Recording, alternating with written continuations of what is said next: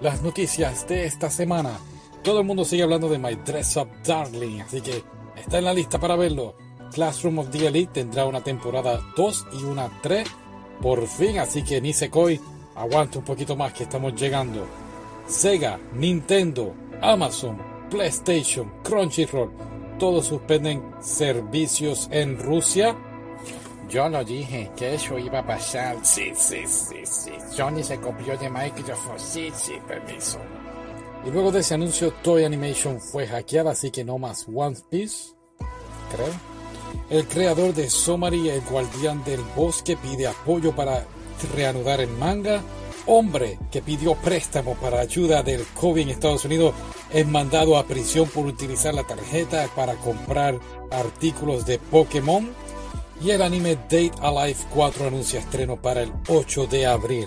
Eso es todo por hoy. Hasta luego.